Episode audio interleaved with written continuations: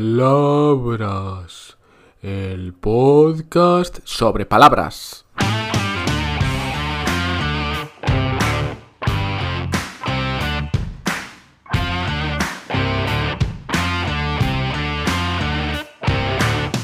Hola, hola, ¿qué tal? ¿Qué tal? Soy Borja Odriozola y estás escuchando un nuevo episodio de Palabras, el podcast sobre palabras.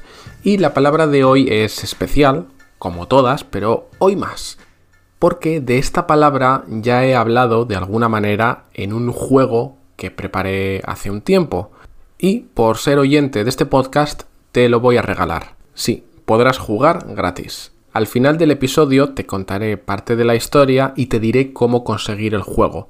Pero antes vamos con la palabra, que nos la trae Adriano, desde Brasil. Hola Borja, me llamo Adriano, soy paulistano y me gustaría saber de dónde viene la palabra tortuga. Es eso, chao. Gracias Adriano. A ver, empecemos con la definición, que hoy es bastante fácil, porque probablemente ya sabes lo que es una tortuga. Y si no, te explico muy rápido.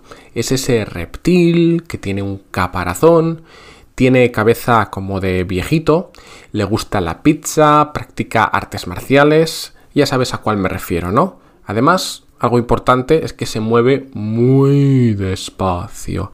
O eso dicen, porque cuando ves en los documentales a las crías de tortuga saliendo del huevo y corriendo hacia el agua, madre mía, van a toda velocidad. Yo creo que hacen tanto esfuerzo en esa carrera que después se pasan el resto de su vida haciendo el vago, como... Ah, yo ya he cumplido en esta vida. Aunque, ojo, ojo, porque aunque sean lentas, pueden terminar ganándole a la liebre, como dice el cuento. Iba a decir el cuento de Disney, pero en realidad, originalmente creo que es una de las fábulas de Esopo, ¿verdad? Te lo digo solamente para parecer culto, pero estoy bastante seguro de que sí, es una fábula de Esopo. Si me envías algún nombre de animal al podcast, seguro que mencionaremos más fábulas de Esopo. Pero en la de la tortuga y la liebre, por si no has tenido infancia y no la has visto, ni leído, ni escuchado, básicamente hacen una carrera estos dos animales. La liebre, por supuesto, está convencida de que va a ganar la carrera, así que decide tumbarse junto a un árbol y descansar. Cuando se despierta de la siesta, la tortuga, a su velocidad, ha ido avanzando, tiki, tiki, tiki, tiki, y consigue ganar la carrera.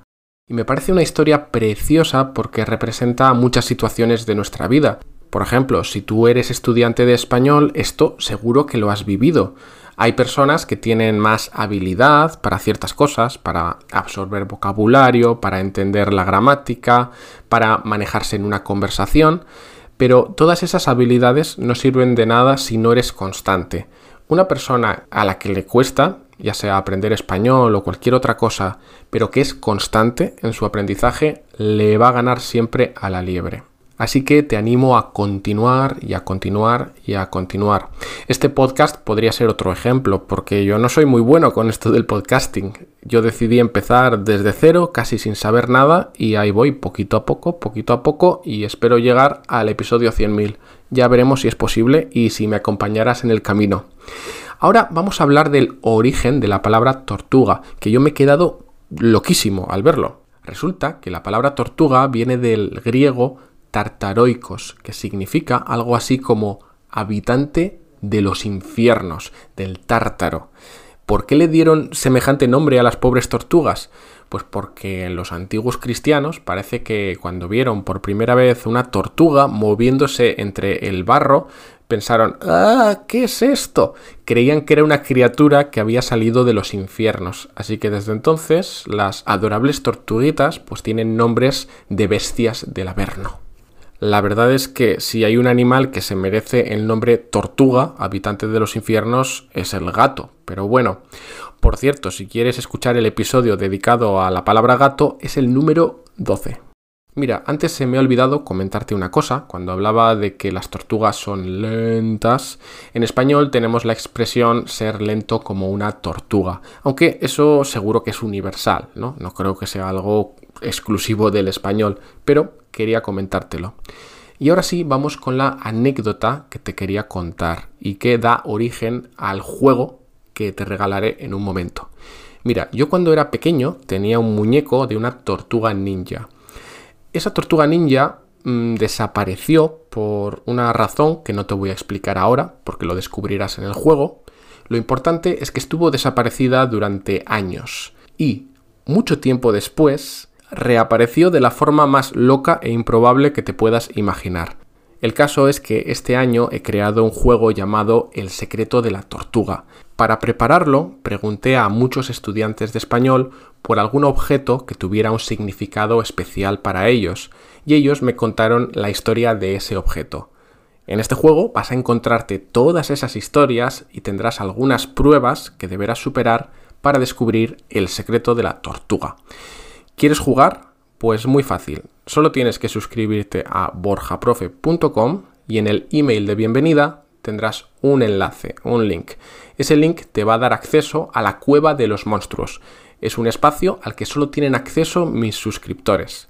Al suscribirte recibirás una contraseña para acceder a la cueva y ahí encontrarás el juego y también otras sorpresas que, como te digo, son solo para suscriptores. Y hasta aquí el episodio de hoy. Ya sabes que puedes enviarme tu palabra favorita a este podcast, porque si no me la envías tendrás que esperar años o siglos o milenios a que aparezca. Nos escuchamos en el próximo episodio. Hasta pronto.